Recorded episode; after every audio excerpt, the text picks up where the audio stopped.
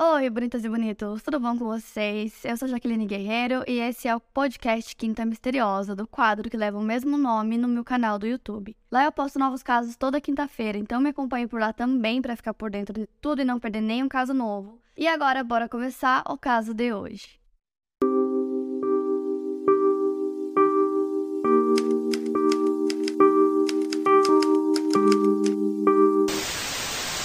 Catherine Beers, apelidada de Kate, nasceu no dia 30 de dezembro de 1982 em Mastic Beach, Long Island, Nova York. A Kate era filha de Marilyn Beers e seu pai nunca foi identificado, porque, segundo a sua mãe, a concepção da Kate aconteceu durante um encontro casual e não foi fruto de um relacionamento. Nos primeiros anos de sua vida, Kate morava com a mãe e com seu meio-irmão mais velho, John Beers, em Long Island, mas infelizmente a Marilyn negligenciava seus dois filhos e frequentemente deixava a Kate sob os cuidados da madrinha, que se chama Linda, e do seu marido Salvatore. Porém, esse era outro ambiente de risco ao qual a Kate era submetida, já que o Salvatore, é, apelidado de Sol, abusava dela, a Kate também sofria abusos emocionais, físicos e verbais da parte dele. Segundo suas próprias palavras, a Kate era uma escrava. Mesmo sem ter consciência do que era aquilo na época, a Kate sofria abusos desde os seus dois anos de idade. Além de sofrer os abusos por parte do Salvatore, a Kate foi acolhida por eles apenas para que ela fizesse as tarefas domésticas da casa, como limpar os banheiros, lavar as roupas, cozinhar para eles. Então, realmente era como se fosse uma espécie de escravidão. Quando ela tinha 7 anos de idade, ela já estava cansada do que o Salvatore fazia com ela e ela decidiu contar para sua madrinha tudo o que estava acontecendo, mas a reação dela não foi o que a Kate esperava e só fez com que tudo piorasse. A Linda disse que a Kate era uma mentirosa e que nunca queria vê-la novamente. Então ela volta para casa da sua mãe, a Marilyn ficou sabendo dos abusos né, em relação à filha e quis prestar queixa contra o Salvatore. Todo esse contexto onde o abuso sexual era permitido atraiu a atenção de um dos amigos da família, o John Esposito, que era um predador sexual que ficava cercando as crianças, enchendo a Kate e seu irmão com presentes e atenção. O John acabou abusando sexualmente do irmão da Kate e só parou quando achou que o garoto já estava muito velho. Ele já havia tido problemas com a polícia antes mesmo da Kate nascer. Em 1978, quatro anos antes do nascimento da Kate, ele se declarou culpado de tentativa de sequestro. Ele tentou sequestrar um menino de 7 anos em um shopping, mas ele conseguiu evitar sua prisão. A família Beers, família da Kate, parecia não saber desse fato e permitia que ele ficasse próximo das crianças. Os serviços de proteção à criança visitaram a casa da Kate diversas vezes. Ela faltava frequentemente às aulas na escola, indo cerca de uma ou duas vezes por semana, mas os professores não falaram sobre isso com as autoridades. A própria Kate disse posteriormente, entre aspas, cresci em um mundo onde o abuso era varrido para debaixo do tapete e não denunciado. O abuso não foi denunciado porque a comunidade não sabia o que estava acontecendo. O abuso não foi denunciado porque a comunidade fez vista grossa, ignorou não denunciou ou não sabia onde denunciar. Quando aconteceu toda a situação com a madrinha dela e a madrinha passou a rejeitá-la, a Kate começou a passar mais tempo com o John, né, o amigo da família. Lembrando que a família não tinha muito conhecimento sobre o passado dele, então ele convivia com ela, com a família dela. A Kate não saía muito de casa, então ela não tinha muitos amigos da idade dela. E ela via o John como um amigo e não como uma pessoa que em algum momento fosse causar algum mal a ela. Até que no dia 28 de dezembro de 1992, dois dias antes da Kate completar 10 anos de idade, o John ofereceu levá-la até um fliperama chamado Spaceplex para que ela se divertisse. A Kate aceitou, mas ao invés de levar ela para o fliperama, o John levou ela para sua casa, onde ele morava com a família dele, em uma vila considerada de classe média em Long Island. Ele tinha 43 anos. O John, inclusive, era empreiteiro, então ele tinha construído um apartamento para ele em cima da garagem, que ficava alguns metros da casa principal. Ele tinha também espalhado posters pela cidade anunciando que garotos poderiam ir até a sua garagem renovada para passar um tempo lá. E ele dizia orgulhoso que ele fazia parte de um programa chamado Big Brothers Big Sisters, que basicamente era um programa onde adultos faziam um papel de mentores para crianças que estavam em situações não tão favoráveis para tentar ajudar essas crianças a ter um futuro melhor. Por conta disso, ele era conhecido como Big John. E como ele tinha construído aquele apartamento para ele em cima da garagem, ele passava muito tempo lá enquanto o restante da família morava, né, todo mundo junto na casa principal. Então ele ficava lá sozinho e eles tinham instalado interfones por toda a casa, então quando eles precisavam dele, simplesmente ligavam para ele e ele ia até a casa principal. Segundo o irmão gêmeo do John, chamado Rony, ninguém da família tinha qualquer motivo para ir até o apartamento que ele tinha construído, eles não faziam ideia que o John tinha construído um túnel que levava a uma espécie de masmorra construída por ele logo abaixo da garagem. Então, aparentemente, para as pessoas de fora do seu convívio, como os vizinhos, por exemplo, o John era um empreiteiro educado, filhinho da mamãe, que estava sempre em casa. Eles percebiam que ele preferia a companhia de crianças do que de adultos, mas ele era visto como um tio bonzinho. Quando a Kate chegou no apartamento do John por volta das 6 horas da tarde, ela começou a jogar videogames no quarto dele e quando ele começou a fazer avanços sexuais com ela, ela o rejeitou. Então ele a levou para o bunker que ele tinha construído na masmorra. A entrada do local ficava escondida atrás de uma estante de livros removível no escritório do John. Atrás da estante havia um alçapão de concreto que pesava cerca de 90 quilos e levava a um corredor de mais ou menos 1,80m. Ele tinha toda uma estrutura para conseguir abrir o seu alçapão, parecia que ele tinha planejado aquilo há muito tempo. O local onde a Kate foi mantida tinha cerca de 1,80 por 2,10 no total, mas havia dentro desse espaço um quarto menor ainda, à prova de som, que continha apenas uma cama que na verdade se tratava de um colchão sujo e uma televisão. No pequeno local também tinham correntes. O John olhou para Kate e disse: "Essa é sua casa agora". O bunker tinha banheiro e um sistema de circuito fechado de televisão para que o John monitorasse o que a Kate estava fazendo enquanto ele não estava lá. Tudo isso havia sido preparado anos antes, pensando especificamente em prender a Kate. A Kate, inclusive, se lembrava de anos antes ter brincado na terra recém-tirada para a construção daquele bunker. Então, agora, com a Kate já como sua prisioneira, o John já tinha pensado em tudo para se livrar de qualquer culpa ele preparou uma explicação para o desaparecimento da criança e criou um álibi para si mesmo, forçando a Kate a gravar uma mensagem dizendo que ela havia sido sequestrada por um homem com uma faca. O John ligou para Linda, que era a tia da Kate com quem ela tinha morado, e reproduziu a mensagem no telefone. A mensagem dizia: Tia linda, um homem me sequestrou e tem uma faca. Ele está vindo agora. Depois disso, o telefone desligou antes mesmo que a Linda conseguisse obter alguma outra informação da Kate. Logo depois, ela ligou para a polícia e eles foram imediatamente ao local onde iniciaram as buscas pela Kate. Essas tinham sido as únicas informações que a Linda tinha conseguido fornecer para a polícia na época, porque quando ela tentou chamar pela Kate, não teve resposta. Isso foi o suficiente para preocupar o Dominique Veroni, que era o responsável pela divisão de sequestros da polícia de Long Island. Ele acreditava que tinha algo de estranho na ligação feita pela Kate, porque ela tinha desligado antes mesmo de conseguir responder à tia dela. E ele sabia que existiam muitos sequestros na época que eram forjados para parecerem ser sequestros feitos por pessoas aleatórias. O Dominique também sabia que boa parte dos sequestros que estavam acontecendo na época eram feitos por pessoas próximas à família da vítima. E outra coisa que preocupou muito ele naquela situação foi que naquela ligação super rápida, né, que aparentemente a Kate tinha feito, ela usou a palavra sequestro e ele achou muito estranho que uma garotinha de 9 anos soubesse o que sequestro significava. Outra pergunta que surgiu na mente dele foi como essa mesma garotinha conseguiu fugir do sequestrador, achar um telefone e fazer uma ligação antes que ele capturasse ela novamente. Depois, o John foi para aquele mesmo fliperama que ele tinha convidado a Kate, né, o Spaceplex, Chegando lá na frente do fliperama tinha um telefone público, então ele reproduziu aquela mensagem da Kate, depois ele entrou no fliperama, começou a fingir pânico, dizendo que tinha perdido a Kate lá dentro e começou a mobilizar todo mundo para procurar por ela dentro do fliperama. Então essa foi a tentativa do John de fugir de qualquer suspeita inicial da polícia. Enquanto a Kate estava presa dentro do bunker menor, que era aquele que tinha basicamente só o colchão, ela percebeu que uma das tábuas estava meio solta, então ela começou a mexer nessa tábua várias vezes até conseguir soltar a tábua do lugar e ela conseguiu sair para o bunker maior. Então ela começa a procurar formas de tentar sair daquele lugar e a única coisa que ela encontra é um molho de chaves. Então ela decide pegar uma dessas chaves e esconder embaixo do colchão, pensando que mais tarde aquilo poderia ser útil. E aí ela se assustou porque ela começou a ouvir os passos do John que estava voltando pro bunker. Ela tentou voltar a tempo pro quarto menor, mas ela não conseguiu e essa foi a primeira vez que o John abusou dela. Pelos próximos 16 dias, o John abusou da Kate toda vez que ele descia pro bunker. E enquanto ele estava lá, ele deixava que ela saísse daquele quarto menor e ficasse na parte maior do bunker com ele. Mas sempre que ele ia sair do local, ele prendia ela novamente naquela parte menor, isolada. Então, durante todas essas visitas frequentes que o John fazia para Kate no bunker, ele levava cobertores, brinquedos, comida, refrigerante e ela sempre ficava assistindo TV o tempo todo. Inclusive, ela conseguia ver pela TV que estavam buscando por ela, né? Que as buscas estavam acontecendo e aquilo trazia esperança para ela que ela ia conseguir sair dali. A TV ficava ligada 24 horas por dia, então ela conseguia acompanhar tudo sobre o desaparecimento dela. Inclusive, ela conseguiu ver que a polícia já tinha localizado de onde tinham feito aquela ligação e que a ligação tinha sido uma mensagem gravada. Enquanto ela assistia a TV, ela conseguiu ver alguns testemunhos de familiares e o primeiro foi o da mãe biológica dela, dizendo que queria Kate de volta.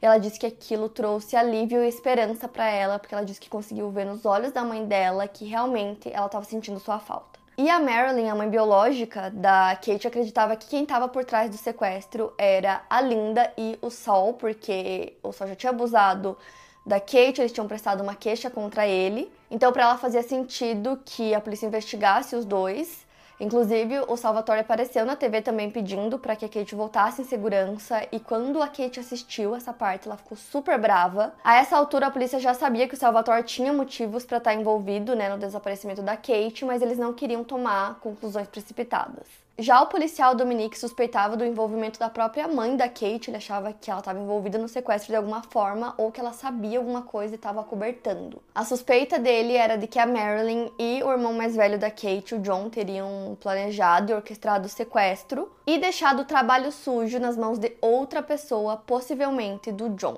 o amigo da família. Então a polícia refez os passos do John no dia do desaparecimento e teve um período entre 30 minutos e uma hora que eles não conseguiam estabelecer exatamente aonde ele estava, o que ele estava fazendo nesse período. E além disso, é, as testemunhas do fliperama disseram que ele chegou lá sozinho, mesmo alegando que tinha chegado com a Kate eles disseram que não, que ele nunca chegou com ela e que desde o início ele estava sozinho. Por conta disso, a polícia conseguiu um mandado de busca para investigar a casa do John, então eles foram até o apartamento dele, revistaram tudo, mas ninguém sabia do bunker, né? Nem a própria família dele sabia, apenas ele tinha conhecimento do bunker. Então eles revistaram o apartamento e não encontraram nada. Então eles decidiram ligar para aquele programa Big Brothers Big Sisters, que o John aparentemente fazia parte, e aí eles descobriram algo muito suspeito. Eles descobriram que o John tinha tentado várias vezes fazer parte do programa, mas quando eles investigaram a vida do John, eles descobriram que ele tinha feito parte de um sequestro de uma criança de 7 anos de idade, anos antes, e por conta dessa informação ele nunca foi aceito no programa. Quem estava fazendo toda a investigação do caso era a polícia local e eles sempre desconfiaram daquele telefonema, né, que era muito estranho, aquela mensagem que a Kate tinha feito para a tia que foi gravada, então eles decidiram pedir ajuda do FBI para tentar descobrir, desvendar essa mensagem. Então, enquanto eles aguardavam uma resposta, a polícia começou a investigar a mãe da Kate, a sua madrinha Linda e o esposo dela, Salvatore, que eles já sabiam que abusava da Kate e foi posteriormente acusado. A essa altura, eles também já tinham voltado os olhos para o John Esposito, que foi a última pessoa a ver a Kate antes dela desaparecer. Conforme as investigações se seguiram, os membros da família foram todos desconsiderados como suspeitos, pois todos tinham álibis sólidos e comprovados para aquele dia. Além disso, não haviam evidências em nenhuma das residências deles. O John já era um possível suspeito da polícia de Long Island desde o dia em que ela desapareceu, devido à sua proximidade com a família e seu histórico de admissão de tentativa de sequestro. O FBI identificou que a ligação havia sido feita de um telefone público na frente do Spaceplex, o que era muito suspeito, já que não haviam sinais de que a Kate havia sequer ido no local no dia do desaparecimento. Além disso, aparentemente a Kate havia tentado ligar para Linda 19 vezes antes de deixar uma mensagem. Mas o que mais chocou a polícia na época foi a constatação feita pelo FBI de que na verdade a Kate não tinha se libertado e ligado para a tia dela, conforme eles achavam, porque na verdade aquela ligação não passava de uma gravação de áudio. Então, depois de todas as descobertas sobre o John Esposito, a polícia fazia vigília em sua residência 24 horas por dia. E eles já tinham praticamente certeza de que o sequestrador era ele, mas naquele momento não tinha nada para comprovar e conforme o tempo passava, eles acreditavam que encontrariam a Kate já sem vida. Alguns dias depois de ser sequestrada, a Kate acordou e percebeu que tinha uma corrente no pescoço dela. Ela percebeu também que a chave que ela tinha pegado uns dias antes era na verdade a chave do cadeado da corrente que estava em seu pescoço e ela conseguiu se soltar. Lembrando vocês que ela tinha apenas 10 anos de idade, extremamente inteligente, antes de tirar o cadeado, ela contou exatamente quantos elos da corrente tinham, para que quando ela ouvisse o John voltando, ela colocasse de volta exatamente como ele tinha deixado. A essa altura, como ele já era, né, uma pessoa de interesse para a polícia, ele estava sendo vigiado 24 horas por dia, então ele ia pro bunker cada vez menos, né, porque ele sabia que tinha muita gente vigiando ele. A polícia realmente estava ali observando todos os seus passos, pressionando muito ele, porque eles acreditavam que era ele, só precisavam de uma prova. Inclusive, teve até uma vez que o Dominique, o policial, entrou no apartamento começou a interrogar ele lá mesmo. E ele conseguia ver na cara dele o quanto ele estava ficando muito desesperado. Então, com toda essa pressão que ele estava sentindo, o John desceu para o bunker um dia e pediu para fotografar a Kate de olhos fechados. Ele queria fazer uma foto para que parecesse que ela estava morta, mas ela se recusou porque ela sabia que se ele fizesse essa foto e essa foto chegasse para a polícia, eles parariam de procurar por ela. Então, depois que ele fez esse pedido, né, de tirar essa foto, ela não deixou, ela simplesmente tentava não dormir, ficar acordado o tempo todo para que ele não conseguisse tirar essa foto. Ela também começou a evitar as comidas que ele levava para ela, com medo que ele tivesse colocado sedativos ou soníferos na comida. Ela não queria que ele conseguisse essa foto de jeito nenhum. Depois disso, o John teve uma conversa com a Kate, onde ele virou para ela e disse que ela ficaria naquele bunker pro resto da vida dela então ela decidiu começar a fazer várias perguntas para ele, para meio que confundir a cabeça dele de como isso funcionaria na prática. Então ela começou a perguntar como ela ficaria lá presa para sempre, como ela conseguiria estudar, ir para escola e como ela conseguiria trabalhar. Ele respondeu que ele conseguiria trabalhar para sustentar os dois, então ela não precisaria trabalhar em momento algum e que tudo que ela precisasse aprender, ele mesmo a ensinaria. Ele também começou a dizer que quando ela completasse 18 anos, ele iria se casar com ela, que ele queria ter filhos com ela, e ela dizia que não, que ela não queria de jeito nenhum.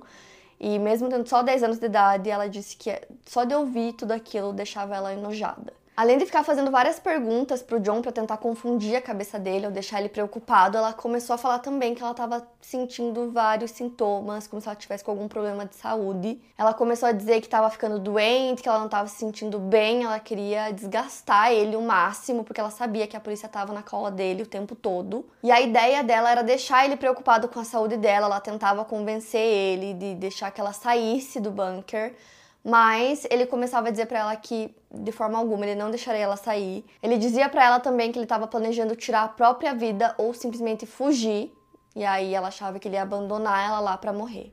Como o John estava sob constante supervisão da polícia de Long Island e extremamente pressionado, no dia 13 de janeiro de 1993, ele confessou o sequestro através do seu advogado, com quem disse que sabia onde a Kate estava. Quando seu advogado perguntou onde ela estava, ele disse: atrás da parede. Ao confessar para a polícia, ele levou os policiais até a sua casa e mostrou a masmorra onde estava mantendo a garota há dias. Pela estrutura que ele destrancou para mostrar para a polícia onde ela estava, eles perceberam que aquilo havia sido planejado há muito tempo. A polícia já esperava encontrar só o corpo da Kate, mas se surpreenderam ao ver que ela estava viva. Os policiais disseram que ela pareceu alegre quando viu eles e parecia que ela sabia que o pior já tinha passado. Segundo Dominique, o policial, a Kate estava tão animada e feliz que parecia que ela tinha acabado de sair de um parque de diversões, e ao ver aquilo, ele sabia que ela seria uma sobrevivente. A Kate finalmente estava livre depois de 17 dias de cativeiro. O caso dela ficou conhecido como The Girl in the Wall, ou em tradução, A Garota na Parede. Diante de um grande júri, o John recebeu um total de 11 acusações que incluíam sequestro e abuso. Depois que o John foi preso, as pessoas queriam saber mais sobre sua história. O Ralph Esposito, pai do John, instalador de carpetes, mudou-se com sua família saindo do Brooklyn para uma área ao sul de Long Island, onde eles ficavam em campos de batata. Nos anos 1950, o Ralph e sua família faziam parte das diversas famílias brancas que saíram do Brooklyn e do Queens para buscar uma vida boa em Long Island.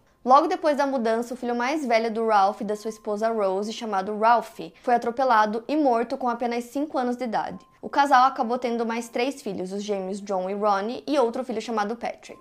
Os gêmeos frequentaram a Islip High School e abandonaram a escola aos 15 anos de idade. Um dos colegas que estudou com eles no ensino médio, chamado Douglas Aycroft, disse que o Ronnie era o gêmeo mais esperto e bonito, enquanto o John era mais lento, mas aparentemente era um garoto normal. O John acabou se tornando um filhinho da mamãe, nunca se casou e permaneceu morando no mesmo terreno que sua família, algo que era comum naquela região onde várias gerações continuavam morando todos na mesma casa. O Mike Stone, de 18 anos, era um dos garotos que costumava frequentar a garagem onde o John morava, e tanto ele quanto outros dois jovens que sempre iam lá disseram que nunca foram molestados. O Thomas Unlove, que conviveu com o John quando ele tinha 6, 7 anos de idade, disse que esse era um lado do John que ele não conhecia, pois ele nunca foi tocado por ele. A morte do Ralph permaneceu assombrando a família e em 1991, o Patrick, o irmão mais novo do John, que tinha apenas 33 anos, morreu de ataque cardíaco após fazer uso de cocaína. Um dos vizinhos da família chamado Mike se lembra que a Rose sempre dizia: "Enterrei dois filhos". A Rose morreu no mesmo ano, ela lutava contra a obesidade e ficou muito reclusa depois que seu marido morreu em 1978. A esposa do irmão gêmeo do John, chamada Joyce,